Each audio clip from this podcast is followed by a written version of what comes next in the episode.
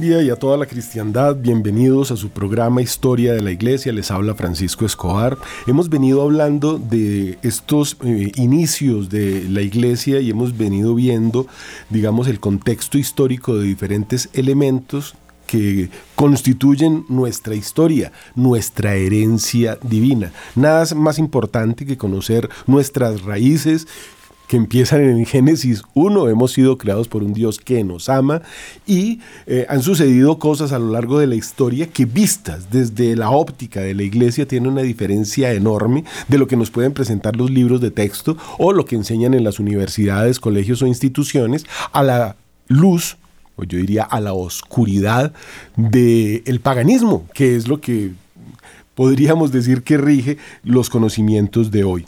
La dura historia del cristianismo tiene antecedentes, son antecedentes que tenemos que conocer. Estamos en estos días celebrando los protomártires romanos, estamos celebrando los primeros mártires de la iglesia, pero hay algo que es muy interesante porque la mitología pagana ha creado también falsos mártires. Así que hoy les vamos a contar la historia de Alejandría, Cartago y Chipre, que fueron los primeros lugares donde se nos llamó cristianos a los cristianos. Entonces, eh, empecemos con la introducción de estos mártires de la iglesia. Las actas de los mártires son los documentos oficiales más antiguos de la Iglesia, porque son relaciones contemporáneas de los sucesos narrados. Son las actas de los procesos contra los cristianos llamadas actas proconsulares, porque el magistrado era de ordinario un procónsul. Son las narraciones de los testigos oculares. Los primeros mártires de la Santa Iglesia Romana fueron acusados de haber incendiado Roma en el año 64 por orden del emperador Nerón, cuya madre, Agripina, era prosélita judía, lo mismo que su esposa, Popea. ¿Casualidad? Unos fueron asesinados después de crueles tormentos, otros cubiertos con pieles de fieras, entregados a perros rabiosos y los demás, tras clavarlos en cruces, quemados para que al caer el día alumbrasen la oscuridad. Eran todos discípulos de los apóstoles. Cornelio Tácito, en el libro 15 de los Anales, dice, como corrían voces que el incendio de Roma había sido provocado, Nerón presentó como culpables a los cristianos. Las acusaciones que se le habían hecho a él las convirtió contra los cristianos. Los paganos recordará Tertuliano, atribuyen a los cristianos cualquier calamidad pública, cualquier flagelo. Si las aguas del Tíber se desbordan e inundan la ciudad, si por el contrario el Nilo no se desbordaba ni inundaba los campos, si hay sequía, carestía, peste, terremoto, la culpa es toda de los cristianos que desprecian a los dioses falsos. Y por todas partes se grita, los cristianos a los leones. Entonces, dice Tácito, se manifestó un sentimiento de piedad, aun tratándose de gente merecedora de los más ejemplares castigos, porque se veía que eran eliminados no por el bien público, sino para satisfacer la crueldad de un individuo, el emperador. Entre los mártires se encuentran el príncipe de los apóstoles crucificado en el circo neroniano, en donde hoy está la Basílica de San Pedro, y San Pablo decapitado en el Aqua Galvia y enterrado en la Vía Ostiense.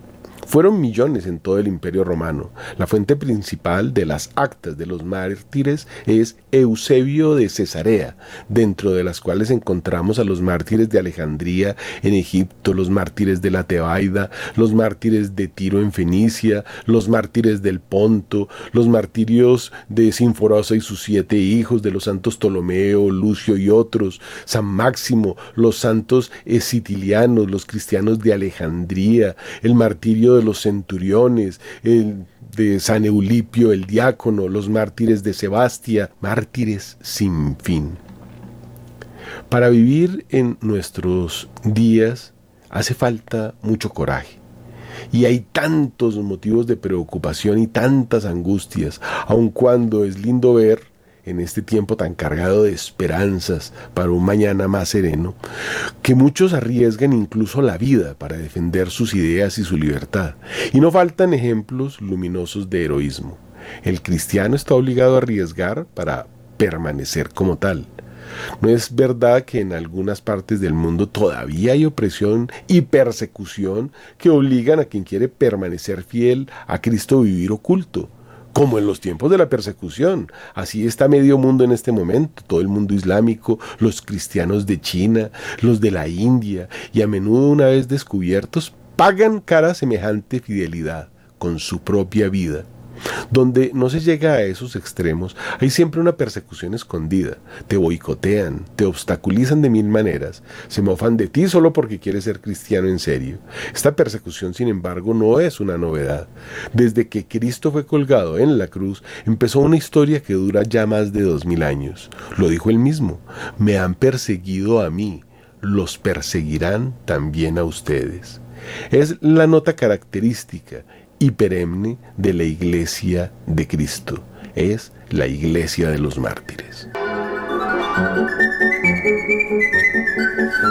Y vemos cómo continúa esa persecución en nuestros días. Podríamos llamar este programa Historia Comparada o los mártires versus los mitos. Veamos el primero, el incendio de Roma, un mito con el cual Viene Nerón, destruye una ciudad, le echa la culpa a los cristianos, los persiguen, los crucifican y bueno, todo lo que acabamos de ver. Pero eso está pasando hoy. París en este momento está en llamas. El presidente que estaba por ahí en vacaciones y escuchando conciertos de rock satánico le tocó devolverse porque no solamente la ciudad de París, toda Francia invadida por musulmanes está ardiendo en este momento. Y pues los que están prendiéndole fuego a la ciudad son como digo estos musulmanes que están quemando iglesias, asesinando sacerdotes, violando gente en las calles. Estas cosas están pasando en París, están pasando en Francia. Hoy hay sacerdotes que les da miedo salir al púlpito porque ya ha habido varios a los que han degollado.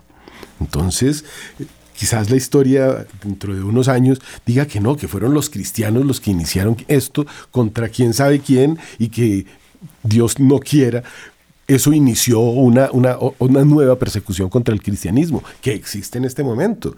Solapada y de frente, matan a los sacerdotes en las iglesias y después les echan la culpa de lo que está sucediendo.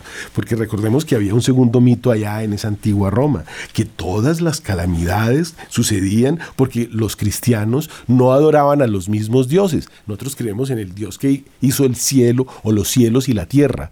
Ellos adoran una cantidad de dioses falsos y como el cristiano no, iba a arrodillarse frente a esos dioses, entonces si había un temblor o si la ciudad se inundaba o como sucedía en Alejandría o en, en Egipto, si no se inundaba el río, si el río no crecía para fertilizar el desierto, para poder sembrar, culpa de los cristianos.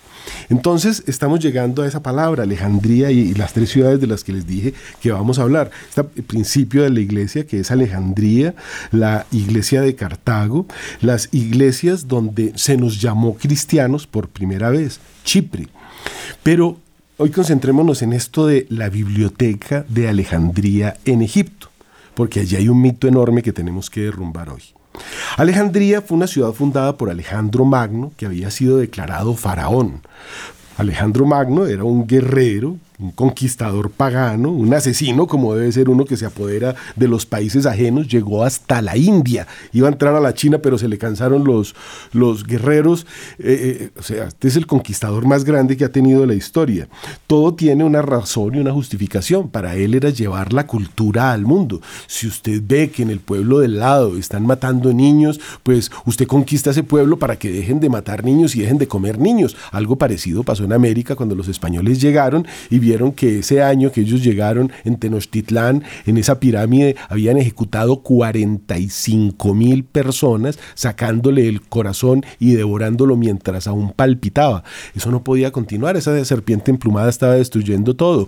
Los pueblos que recorrían los españoles los recibían como héroes y les decían ayúdenos que hay unos asesinos que nos están usando como ganado y no fue Hernán Cortés no fue Pizarro en Perú que eh, logró ese cambio de esa tiranía malvada, terrible de hacer sacrificios humanos y comer niños, sino el mismo pueblo que se levantó. Ellos dirigieron con el conocimiento que traían, porque la pólvora no sirve como la dinamita. Una escopeta de pólvora lo único que echa es humo. O sea que no fueron las armas las que ganaron, fue la dirección a un pueblo que era igual al otro, porque es que también quiero llamar la atención que en América tenían espadas de obsidiana, que con un pequeño golpe pueden cortar una cabeza o una pierna. Esa tecnología no la hemos tenido nunca los occidentales la están utilizando hoy los médicos para hacer operaciones de cerebro abierto, que necesitan un filo casi que más preciso que el láser y solamente lo da la obsidiana, que ya la utilizaban, pero me, volví a América y estamos hablando de Alejandría en Egipto.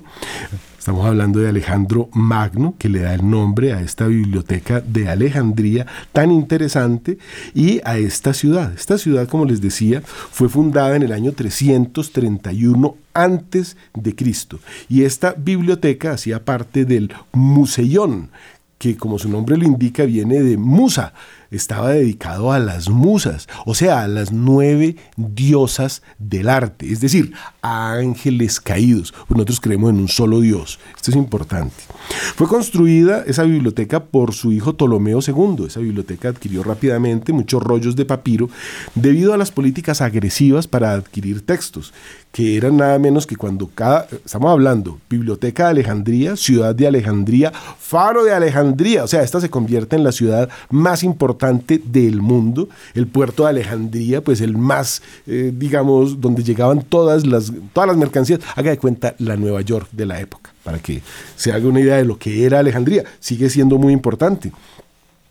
Entonces, cuando llegaba cualquier barco, se le decomisaban, o digámoslo bien, se le robaba todo texto que traía, que eran inmediatamente copiados, y las copias se le entregaban nuevamente al barco cuando ya iba a zarpar.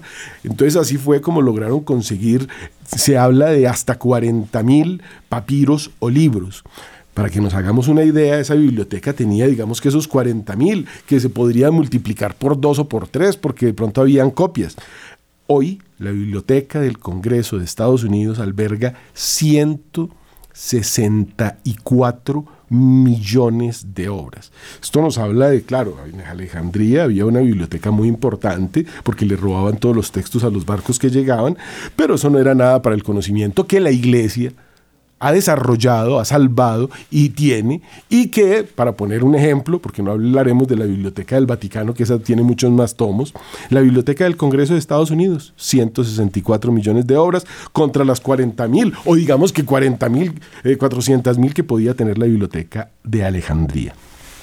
El Serapeum de Alejandría fue un monumental santuario para el culto de Serapis, fundado en el año 300 antes Ptolomeo, hijo de Alejandro Magno, estamos hablando de Alejandría, y según Tácito, Serapis, es decir, Apis, un falso dios o toro sagrado, o sea, un hombre con cabeza de toro, identificado como Osiris, que también es un diablo, estamos hablando de Alejandría. En Egipto, o sea, allá es donde tienen todos esos eh, mitos, todos esos eh, ah, diablos, como son.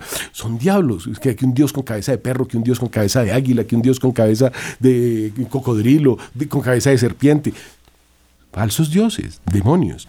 Pero ya Egipto ha sido tomada por Alejandro, que es griego, entonces se juntan ahí, hay una fusión de dos paganismos diferentes. Y eh, este dios falso Osiris eh, se supone que se casa con su hermana, a quien su otro hermano cortó en pedazos toda la mitología griega, pagana, eh, del lugar que sea, es siempre terrible. Incesto, violación y asesinato. El único Dios es el Dios que se nos ha revelado desde el Antiguo Testamento, ese del que hablamos aquí en Radio María.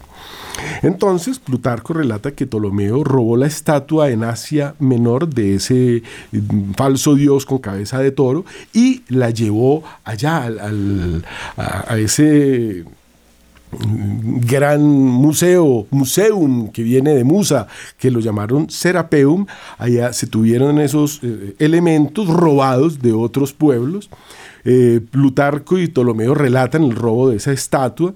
Eh, esos eran unos dioses, vuelvo y repito, llenos de incesto, asesinato, etc.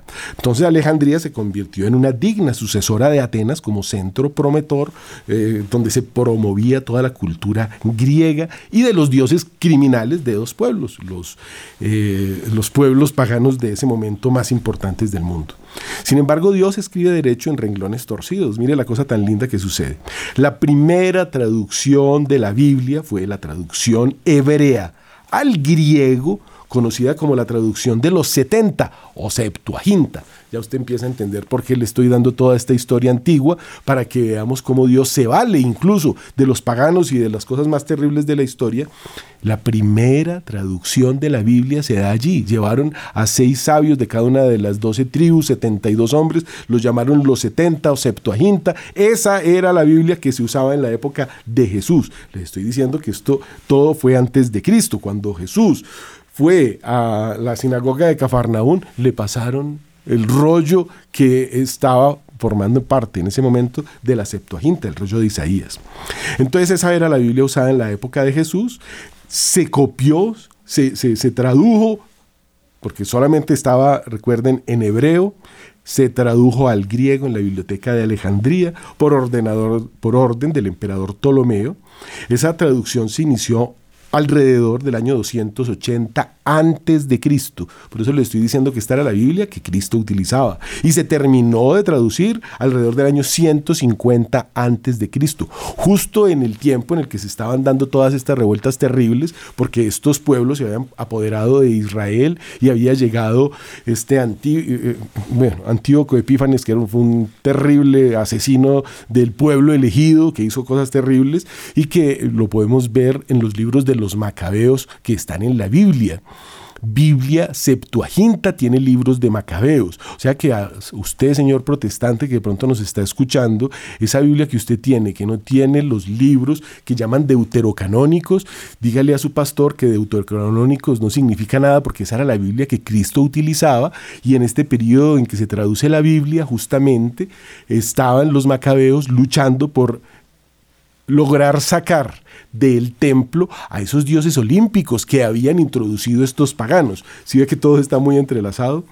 Eh, allí trabajaron numerosos eruditos en esta biblioteca de Alejandría, como Zenódoto de Éfeso, Eratóstenes de Sirene, que calculó la circunferencia de la Tierra, que a propósito ya en el libro de la Biblia de Job se describe como una esfera. Es decir, que para esos ignorantes que dicen que el hombre eh, del medioevo, que es la época más ilustre de la historia de la humanidad, que es la era cristiana, y que el hombre del medioevo pensaba que el mundo era plano, no sea ignorante, ya desde el Antiguo Testamento, desde el primer libro escrito, que se dice que el primer libro que se escribió de la Biblia es el libro de Job, según los eruditos, eh, ya ahí se hablaba que la tierra se sostiene, la esfera de la Tierra se sostiene de la nada, así dice exactamente, o sea que también está describiendo la eh, gravitación de la Tierra alrededor de Dios o del Sol. Bueno, sigamos adelante. Entonces, eh, la circunferencia de la Tierra la, demuestra Eratóstenes de Sirene. No sabemos si porque se alcanzó a leer la Septuaginta, donde ya decía antes eso. Eh, como figura en el libro de Job en la Biblia, esto ya se había dicho. Aristófanes o Aristarco de Samotracia también estuvieron trabajando en esta biblioteca, igual que Arquímedes, incluso Euclides.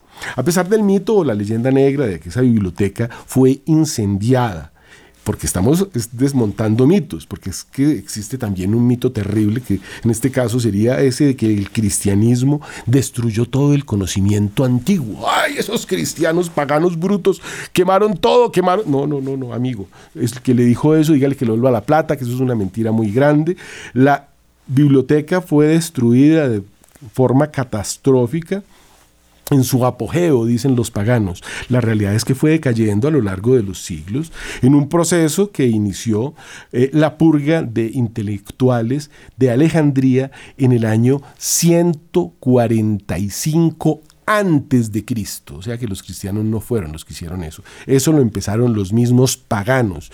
Eso sucedió durante el reinado de Ptolomeo VIII. Ptolomeo II la construye, Ptolomeo VIII ya la ve destruir. Y eso dio lugar a que Aristarco de Samotracia, el bibliotecario, abandonara la biblioteca y se exilara en Chipre, la isla donde se nos llamó cristianos por primera vez, pero eso fue muchísimo después. Otros eruditos como Dionisio de Tracia y Apolodoro de Atenas también tuvieron que huir de Alejandría por todas esas revueltas que se dieron entre paganos, 145 antes de Cristo, que no nos vengan a echar esa culpa. Pero sigamos adelante. Durante la guerra que propició la Cleopatra que hemos visto en todas esas películas, o Julio César en el año 48 antes de Cristo, 48 antes de Cristo, Julio César que se va a vivir con Cleopatra y empieza una guerra contra Roma terrible, hay otro incendio y hay otra destrucción de la biblioteca de Alejandría. Desde el año 260 después de Cristo no se tiene conocimiento de intelectuales vinculados a la biblioteca de Alejandría. Entre los años 270 y 275, la ciudad de Alejandría sufrió disturbios que probablemente destruyeron lo que quedaba de la biblioteca que había quemado Julio César, año 48 antes de Cristo. Eso de que los cristianos quemaron la biblioteca Alejandría es el mito más absurdo que se ha propagado gracias a películas muy bien financiadas. Tendría uno ver, que ver quién las financió. Es decir, que cuando usted se va a ir a ver una película histórica y le presentan una herejía, salga vomitando y sobre todo vaya edúquese, dése cuenta de que lo que vio es una mentira, eso es Condorito, eso es Superman, eso no existe. Cristo en cambio sí. Ahí en Alejandría se alcanzó a ver la oscuridad de la crucifixión, según nos dirá más adelante Sexto Julio africano, pero quedémonos allá en la destrucción de esa biblioteca y ya van a ver por qué. La ciudad de Alejandría, como les decía, sufrió unos disturbios tremendos que destruyó lo que quedaba de la biblioteca. Ese Serapeum del que les hablaba, donde estaba eh, Serapio, un falso dios, fue lo único que sobrevivió, porque a pesar de que ya para ese año 391 ya el mundo se había cristianizado, los cristianos respetamos a los otros. Si usted quiere ser pagano, bien puede, hermano, pero no se meta conmigo porque yo creo en un solo Dios. El pagano ha tenido su espacio dentro del cristianismo o a los lados, el cristiano no va a perseguir eso, el cristiano entra y evangeliza. Si hay un pueblo como ese pueblo eh, americano, digamos, porque también podríamos decir el pueblo de Tenochtitlán, pide ayuda a los cristianos para que los dejen de esclavizar, el cristiano ayuda, pero el cristiano tampoco, es que nosotros tenemos mandamientos, ellos no, esa es la gran diferencia. Nosotros tenemos mandamientos, no matar es pecado, pero el derecho a la legítima defensa es un derecho sagrado, usted tiene derecho a defenderse, no a salir a matar y robar y asesinar y mentir, no, eso no lo hace el cristiano, pero sí tiene derecho a defenderse grado derecho a la legítima defensa y también de dar buenos consejos. Ya están las obras de misericordia, ¿no? Corregir al que yerra, pero de una forma cristiana.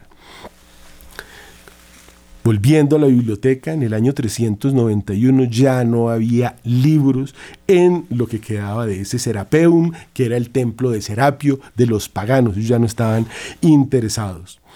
El, obispo copto Teófilo I, por orden del emperador Teodosio I el Grande, oiga esto tan interesante, un obispo copto Teófilo I, por orden de un emperador, le concedió el perdón a los paganos que habían iniciado una guerra contra los cristianos y se habían fortificado en el Serapeum, pero ordenaba que se demoliera el obelisco de Diocleciano al falso dios Serapio o Serapeum, o sea que somos culpables de haber demolido ese obelisco al eh, Serapio o Serapeum en su campaña de prohibición de los Juegos Olímpicos, porque allí se llevaban a cabo esos Juegos, orden dada por Teodosio, llevada a, cabo por, por Teófilo I, eso sí hicimos los cristianos, tumbar la estatua o el obelisco a un falso dios. Pero eso de que fueron los cristianos los que tocaron, y esto ya estoy hablando en el año 391 de una biblioteca que había sido destruida en el año 48, nada menos que por Cleopatra, en su guerra contra el imperio romano. El edicto de Tesalónica, conocido como a todos los pueblos, decretada por el emperador Teodosio el 27 de febrero del año 380, convirtió al cristianismo en la religión oficial del imperio romano. Entonces ya tenemos una parte muy interesante, sabemos de dónde viene eh, eso de Alejandría, de dónde viene eso de la biblioteca de Alejandría. Y ahora hablemos de lo que nos interesa a los cristianos, la iglesia de Alejandría. Esa iglesia de Alejandría fue donde San Marcos, el evangelista, alrededor del año 42, predicó el Evangelio. O sea, ahí ya estaba la ciudad que hizo Alejandro Magno, ya tenían todo este sitio que era el sitio del conocimiento, y así como San Pablo, martirizado en estas fiestas que estamos viviendo, y San Pedro también martirizados, y también San Marcos martirizado. Ahorita les cuento, como San Pablo se fue a Grecia y después estuvo en España, y como San Pedro también viajó a España y estuvo en Roma y en otros lugares, así San Marcos fue a Alejandría, enviado por Pedro y Pablo justamente durante la época del emperador romano Claudio. En el año 62 Marcos nombró al obispo Aniano, dejando la ciudad para viajar a Roma para reunirse, ahí, ese fue el, concilio de Roma si recuerdan, eh, estuvo en el concilio, después estuvo en Italia, en Aquilea y Rávena y regresó a Alejandría alrededor del año 64. Eusebio, Eusebio de Cesarea relata que San Marcos fue martirizado en Alejandría, siendo su cuerpo arrastrado por las calles de la ciudad, esto está en los anales, afortunadamente todo esto fue notariado, todo esto tenemos los, las actas de los mártires que nos cuentan la historia escrita por los procónsules romanos y escrita por la ley romana, la Pax Romana, el código de derecho canónico todavía viene de ese derecho romano, eh, y el derecho civil y bueno, este derecho que desarrollaron también los romanos, hemos heredado muchas cosas y las hemos mejorado los cristianos. Entonces el cristianismo se extiende de una forma muy interesante por todo el norte del continente africano, toda la sangre de los mártires es sangre de futuros católicos, dirá más adelante un sabio. El cristianismo se extiende por todo Egipto, en unas pocas décadas ya toda África se ha cristianizado. En Egipto Medio eh, se encuentran todavía documentos que datan de alrededor del año 200, fragmentos del Evangelio de San Juan escritos en idioma copto, que eran los cristianos de ese lugar. Eh, en el Alto Egipto se encuentran también documentos que datan de la primera mitad del siglo II. Todo esto nos cuenta pues toda esta campaña de San Marcos. Y otra cosa interesante que tiene esta iglesia de Alejandría o Alejandrina, quiero recordarles en este punto que todos los sacerdotes y todos los obispos y a todo el que se declarara cristiano antes del año 310 se le aplicaba la pena de muerte por el hecho de ser cristiano. Es decir, fue bajo una presión pero horrible, bajo una persecución aterradora que se difundió el cristianismo prácticamente en secreto y en catacumbas hasta el año 310, edicto de el edicto de Milán de Constantino, o sea que al principio todo esto era oculto. Empiezan a surgir, y esto es lo interesante de todos estos evangelios que están apareciendo, porque fueron escritos con velas y entre una cueva, porque usted lo veían leyendo la palabra de Dios, lo mataban. Entonces esta iglesia alejandrina reclama la jurisdicción del continente africano y reclama haber utilizado el símbolo de la cruz de Cristo en Alejandría, mientras en Roma y el resto del imperio se utilizaba el pez o el anagrama, o sea, está XY, que es el símbolo de Cristo, o XP escrito en, en griego. Allí se empezó a utilizar la cruz de Cristo, porque en la Biblia incluso decía que ese era un símbolo maldito, el símbolo al que mataban en la cruz era el más terrible, y Cristo hasta eso lo vino a redimir. Durante, durante el obispado de Marco II de Alejandría, a mediados del siglo II, las corrientes teológicas o herejías gnósticas, y aquí viene otra parte dura que hemos hablado de la historia, que muchos eh, se convirtieron aparentemente al cristianismo para destruir la iglesia desde adentro, y eso se llamaban los gnósticos, fundados por Basílides, Carpócrates, Valentiniano. Todo esto empezó a penetrar también la comunidad alejandrina, la escuela católica catequística de Alejandría dio origen al nacimiento y la difusión del monacato, una cosa muy interesante, a pesar de todos esos ataques, de todas esas herejías, de todos los emperadores encima, surge el monacato. El monacato no existe en ninguna cultura. El monacato en Occidente prácticamente empieza oficialmente con San Benito y Santa Escolástica, su hermana. El monacato es que tenemos vírgenes que viven la imitación de la Virgen, esos son las monjitas, y tenemos sacerdotes vírgenes, así que eh, del cuerpo de una virgen se encarna nuestro Dios y de las manos de un virgen en toda misa se encarna ese mismo Dios en la Eucaristía, algo muy hermoso, no existe en ninguna otra cultura, no existe en ninguna parte, eso lo tiene la iglesia que Dios fundó, porque Él es Dios. Fíjese qué cosa tan hermosa, qué cosa tan interesante.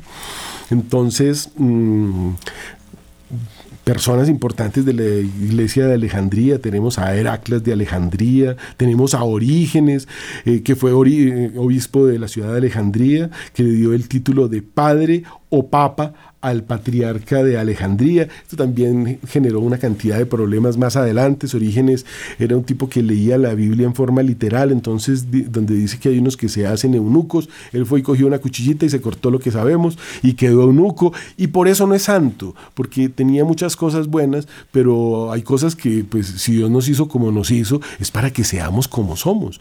Por eso esos movimientos del transhumanismo que están llevando hoy a las niñas a que se mutilen y a los niños desde los cinco años que les están dando hormonas. Dios mío, macho y hembra lo creó toda la historia como que se entremezcla. Ayer y hoy se han hecho cosas terribles, nosotros creemos que somos el ombligo del mundo porque vivimos hoy. Eso ya había pasado, eso pasó hace dos mil años allá en Alejandría, de la que les estoy exponiendo, pues cómo empieza la iglesia, que son las diferentes escuelas teológicas del mundo, donde se nos llamó por primera vez cristianos. Eh, eh, estos cristianos fueron muy valientes, construyeron cantidades de iglesias, allí se desarrolló un tipo de liturgia propia que se llama la liturgia del apóstol Marcos o Alejandrina, que es una, liturgia desde el punto de vista de San Marcos, que es muy bonita, muy rica, toda la liturgia es una belleza. Ya al principios del siglo IV, un presbítero proveniente de Libia, llamado Arrio, entonces ya estamos hablando de Libia, que queda ahí en el norte de África, al lado de Cartago, de era Gaddafi, ese otro señor que era muy malo, que mataron hace un tiempo, que así nos lo ha parecido. Eh, de allá, de Libia, era Arrio, que servía en la catedral de Baucalis, que comenzó a predicar sobre la base de las doctrinas gnósticas, la subordinación de Cristo a Dios Padre, o sea, la negación de que el Padre, el Hijo y el Espíritu Santo son un solo Dios, negando la doctrina de la Santísima Trinidad.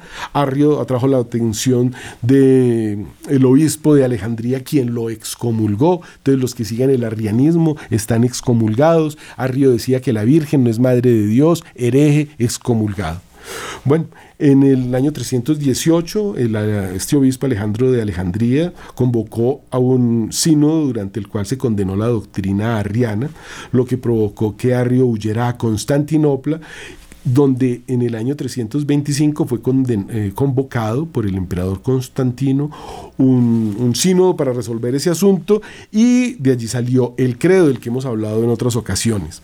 el concilio de Constantinopla en el año 381 reconoce al metropolitano de Alejandría, eh, Recordemos que hay algo muy importante con Alejandría, que es donde nace el monacato, donde se hace esa imitación de la Virgen, donde entonces se, entendía que Alejandría era la segunda iglesia después de Roma, de, perdón, después de Israel, pero como Israel eh, en el año 70 es destruido, entonces queda Roma, entonces la, la segunda iglesia ya no es Israel, ya no es Jerusalén, es Roma, la segunda es Alejandría, pero como se hacen estos concilios en Constantinopla, entonces se dice que la segunda es Constantinopla, y eso es como esa pelea de quién es primero, Pablo, Cefas, no sé qué, y Cristo se aparece y dice, no somos ni de Pablo ni de Cefas, somos de Cristo, somos de Cristo, somos cristianos, maldito el hombre que pone su confianza en el hombre. Y bueno, siguen una cantidad de concilios, de edictos. Allí es donde viene el Códex Teodosiano que dice que eh, el, mundo, Teodosio es emperador, se, se declara el mundo católico.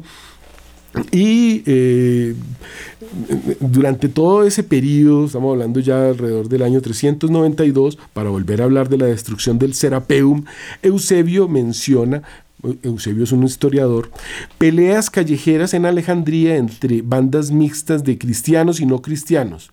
Los no cristianos habían participado en las luchas pos y en contra de Atanasio, eran guerras internas, y en el año 363 mataron al obispo Jorge, los eh, paganos, y destruyeron los tesoros más sagrados de la ciudad, así que San Ambrosio, obispo de Milán, en el año 390, eh, excomulga a este emperador Teodosio por haber matado a esos 7000 que practicaban el vicio nefando en Tesalónica. Se dan eh, una cantidad de movimientos muy fuertes. Vea la cantidad de santos de ese periodo. Les estoy hablando, incluso eh, durante este periodo viven San Agustín, que también es de Cartago, del norte de África. Lo que pasa es que estoy combinando todo. Quiero, digamos, concentrarme primero en esta iglesia alejandrina por todo lo que significa por todo lo que nos trae. Y eh, se da esa caída, como decíamos, por este códice teodosiano de la provisión de los Juegos Olímpicos en el año 393 y eh, finalmente en el año 426 se quema el templo de Zeus. Lo hacen ya el propio pueblo totalmente cristiano.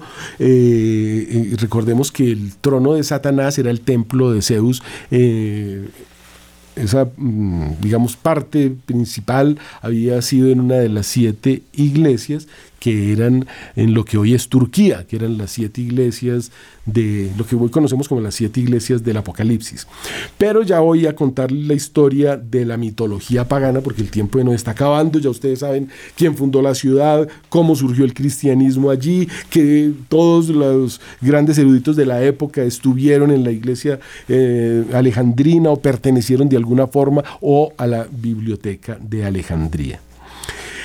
La Biblia advierte de una situación muy tremenda entre la mujer buena y mala, ¿no? Entonces la mujer buena es la Virgen María, pues la mala viene a ser Eva que cayó y, eh, por eso en Génesis 3.15 dice pongo enemistad entre ti, entre ti y la mujer, entre tu linaje y el suyo. Este te aplastará la cabella y tú le acecharás. En el Antiguo Testamento la mujer era una propiedad del hombre, en el paganismo, pues los incas tenían recuas de mujeres para el gozo del inca, lo mismo los aztecas. En el islam eso todavía existe y incluso los chinos tienen eso. Es el cristianismo el que viene a darle dignidad a la mujer, funda la familia, aclara que los casados son una sola carne, establece al hombre, al hombre y a la mujer como iguales en naturaleza, porque ambos son hijos de Dios. Pero hay un mito muy interesante que surge allí en esta ciudad de Alejandría, a pesar de la cantidad de mártires cristianas, Santa Inés, Santa Águeda, Santa Cecilia, que son santas, la Virgen María, pues reina de los ángeles. Pero allí en Alejandría surgió un contramovimiento donde empezaron a hablar de una supuesta santa que se llama Hipatia. Hipatia era una astróloga que fue asesinada por una turba en el año 415, cuando tenía 61 años lo que primero desmonta el mito de que era una muchacha muy linda. Eh, eh, eh, otro gran mito, que esta señora Hipatia estaba muy adelantada a su época y que incluso había adelantado a Kepler en astronomía, como les digo. Esta señora forma parte de un mito de una astrónoma. No, ella no era astrónoma, ella era astróloga o divina filósofa, como se le llama por parte de los que lo conocieron en esa época. Uno diría en esta época era una bruja. Bueno, nunca fue directora de la biblioteca de Alejandría esa señora Hipatia ni la biblioteca, como ya les he demostrado, fue destruida por los cristianos, como quieren hacer creer los neopaganos, a los que van eh, sin saber la historia y ven esa película de la que les hablaba o escuchan ese mito, que no, que fueron los cristianos que mataron a Hipatia y quemaron la eh, biblioteca de Alejandría. No, señor, la biblioteca de Alejandría la incendió Julio César y fue saqueada junto con el resto de la ciudad por Aureliano. Esto sucedió entre el año 273 antes de Cristo, fue rematada por Diocleciano en el año 297 después de Cristo. En el año 48 Julio César le metió candela y en el año 391 después de Cristo fue destruido lo que quedaba del templo del Serapeo después de la destrucción por los judíos del templo de Trajano. O sea, los cristianos ahí no tenemos nada. Lo único, como les acabo de decir, que los cristianos hicieron fue quitar de ahí un monumento que habían puesto un falso dios que mm, tenía cabeza de, de toro. Eso sí lo hicimos los cristianos, pero la destrucción de la biblioteca, la quema de los libros, eso lo hicieron entre los judíos y los romanos. Diocleciano, para conmemorar la hazaña del crimen que había cometido contra los cristianos, el solo Diocleciano dicen que mató más de 300 mil cristianos, puso allí esa columna con su imagen y con, eh, eh, digamos, todos esos elementos paganos y los cristianos pues eh, tumbaron esa estatua que les recordaba a esos 300.000 cristianos asesinados por Diocleciano. El obispo cristiano Sinesio de Sirene es la única fuente histórica que tenemos sobre Hipatia, a la que llama en sus cartas madre, hermana, maestra y benefactora, o sea que es solamente una fuente histórica replicada muchísimas veces, que es por parte de este señor, que era, como decíamos, un obispo que era arriano, o sea, era un obispo hereje. El paganismo siguió existiendo en Alejandría hasta que llegaron los árabes. Ya cuando llegó Mahoma, destruyó lo que, quedaba del paganismo porque Islam significa sumisión. Entonces los paganos se tuvieron que someter al Islam y ahora toda esa tierra es islámica, igual como sucede con Chipre y toda la parte de Turquía, que son los lugares más atacados porque fueron los lugares donde nos llamaron por primera vez cristianos o donde predicaron por primera vez los apóstoles. Por ejemplo, a San Marcos lo tuvieron que sacar y se lo llevaron para Venecia, hasta en la Catedral de Venecia, que se llama así San Marcos, porque cuando llegó el Islam destruyó todo lo que quedaba. Entonces, toda culpa que le quieran echar a los cristianos se la pueden echar a los islámicos, a los romanos, a los judíos, pero por favor, la historia es la historia, tenga mucho cuidado. Cuando le echen ese cuento y le digan toda esa mentira, pues usted ya aquí ha escuchado la realidad, puede seguir tratando de aumentar. Yo estoy llevando esta historia muy rápido, les estoy contando desde el año 300 antes de Cristo, de Alejandría hasta lo que sucede ya en el año 490 prácticamente con el edicto de donde se prohíben hasta los Juegos Olímpicos y todas esas eh, adoraciones a falsos dioses.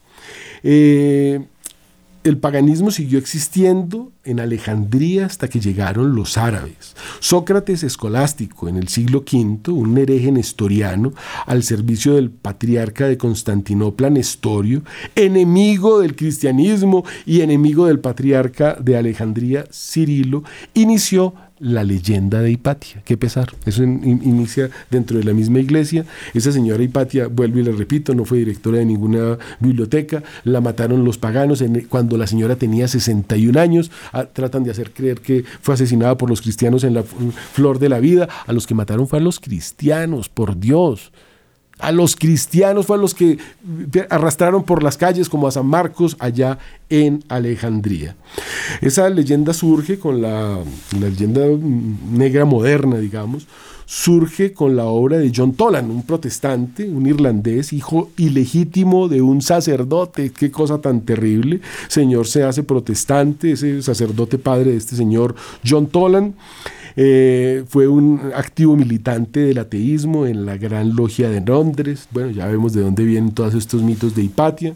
El historiador protestante Edward Gibbon quien apostató dos veces y fue influenciado por Voltaire, un asesino que tenía venta de esclavos en el Caribe. Ese era Voltaire, el gran libertario, el, el, gran ilustrado. Es que dicen que en la Revolución Francesa se escribió la enciclopedia Imaginé la ignorancia, la enciclopedia, la primera enciclopedia la escribió casi que en Alejandría, no, eh, en Sevilla, San Isidoro de Sevilla, en el año 350 hizo la primera enciclopedia, no fueron los ilustrados en la Revolución Francesa, ni fueron los protestantes en Inglaterra. La iglesia recogió todo el conocimiento. San Isidoro de Sevilla es conocido como el hombre más culto del mundo. Año 350 ya tiene escrita toda la enciclopedia completa. Antes de él ya, ya San Agustín había sido el digamos, el hombre más culto del mundo también, pero desde el punto de vista pagano. ¿Y sabe qué hizo? Dijo, tarde te amé, hermosura tan antigua y tan nueva. Considero basura todo lo que tenía de conocimientos antiguos, todo Sócrates, Platón y Aristóteles. Eso que es filosofía no tiene nada que ver con la teología. La teología es conocer a Dios. Y estos señores cortaron con todas esas eh, eh, corrientes que de pronto pueden ayudar a pensar, pero que no llevan a la verdad enseñan matemáticas, pero no enseñan que hay, aunque las matemáticas también nos llevan a Dios. Nada se hizo solo. Las leyes de la naturaleza tienen que tener un creador porque son perfectas. Los planetas no se chocan entre ellos. Todo es perfecto, la armonía del universo. Todo es hecho por Dios para nuestra salud y remedio. Es una cosa muy linda. Entonces, eh, ese señor Edward Gibbon, quien apostató dos veces, influenciado por Voltaire, este, este vendedor de esclavos que decía que escribió la la, la, enciclopedia. ¿Y sabe qué pusieron? Sí, en esa enciclopedia, en la parte donde dice Eucaristía, decían ver canibalismo, antropofagia, esa es la forma como tienen de referir los ilustrados, tan inteligentes ellos. Bueno, para argumentar sus tesis acerca de que el cristianismo es la causa interna de la decadencia del imperio romano, utiliza este señor Gibbons la leyenda de Hipatia y declara a Cirilo responsable de los conflictos que estallaron en Alejandría en el siglo V, que fueron producidos por los mismos paganos que estaban matando entre ellos porque ellos no tienen mandamientos. Bueno, ¿Qué puede esperar uno del que para quien matar no es pecado? Ese es el paganismo, ¿no? Entonces, ¿por qué ese ataque tan tremendo a San Cirilo?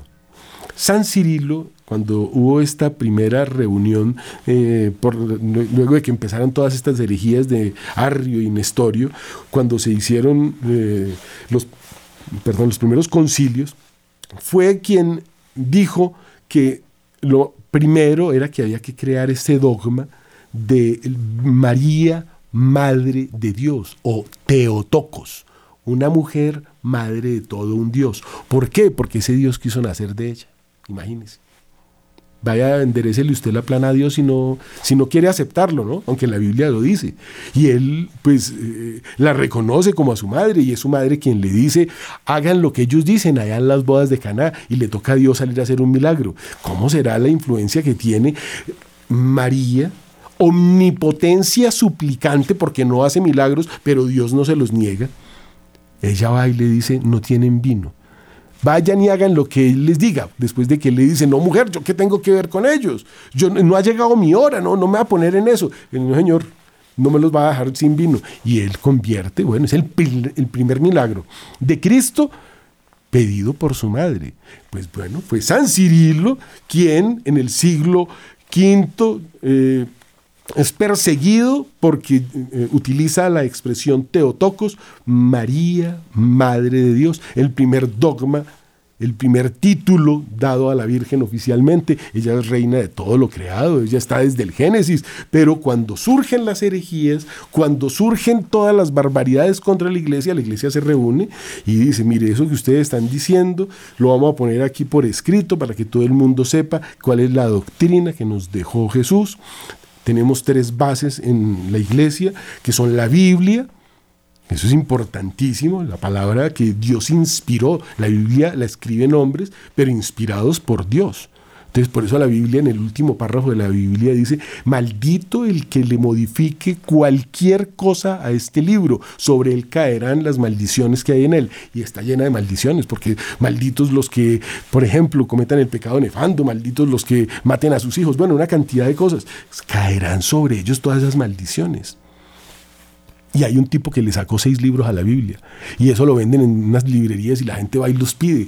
Dios mío, eso está bueno, no hablemos de, esas cosas, eso, eso, es por allá. Nosotros tenemos nuestra Biblia completica, la que se tradujo ¿dónde?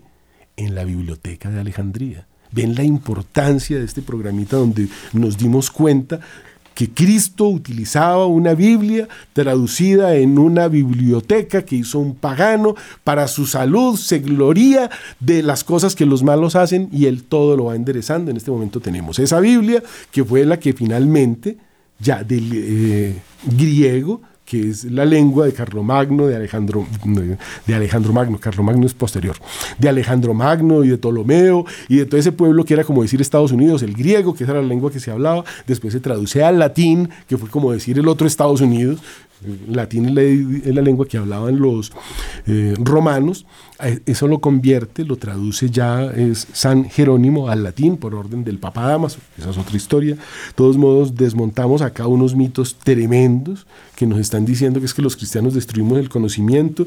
Fuimos los cristianos los que recogimos en una, en la primera enciclopedia, San Cirilo, eh, perdón, ya, ya, ya, ya, yo me di un cortocircuito. Ya fue un, un, santo cristiano, San Isidoro de Sevilla, el que recogió todos los conocimientos antiguos. Fueron los benedictinos los que empezaron a escribir las Biblias porque no había imprenta. Con esas Biblias se hizo la misa hasta el año 1500, cuando se inventó la imprenta, escritas a mano, y recogió todos los conocimientos antiguos la Iglesia Católica para que se desarrollara la escolástica, se desarrollaran todas estas escuelas de conocimiento, de filosofía para aprender a pensar y de teología para conocer a Dios. El tiempo se nos está agotando. Espero haber tratado de resumirles esto tan importante de la historia y que tengas presente que tienes que tener una Biblia completa con sus 73 libros, que no va a ser una Biblia eh, pagana, que le faltan libros porque la Biblia misma trae esa maldición al que le quite cosas. Había un señor que se fue a vivir con una monja, tuvo ocho hijos con ella, no hablaba el arameo ni estas lenguas antiguas mm, y, y dicen que se encerró solo y tradujo la Biblia en tres meses, después se fue a vivir con esa monja eh, en una abadía benedictina donde hacían cerveza y en una borrachera se ahorcó. Se llama Lutero. ¿Usted va a seguir a Lutero o va a seguir a Cristo? Porque nosotros somos cristianos. Por eso se inició este programa dándole la bienvenida a toda la cristiandad. Cristianos nos llamaron allá en, Chipre, por primera vez, es el lugar donde nos llaman cristianos, está ahí en la Biblia. Y ahora a usted le dicen que usted no es cristiano, que los cristianos son otros. Amigo, Despertemos, amemos a Dios, a la Virgen, nuestra iglesia y la verdad. La verdad os hará libres. El domingo hay que comulgar después de confesarse, que la Virgen los cubra con su manto y que Dios los bendiga.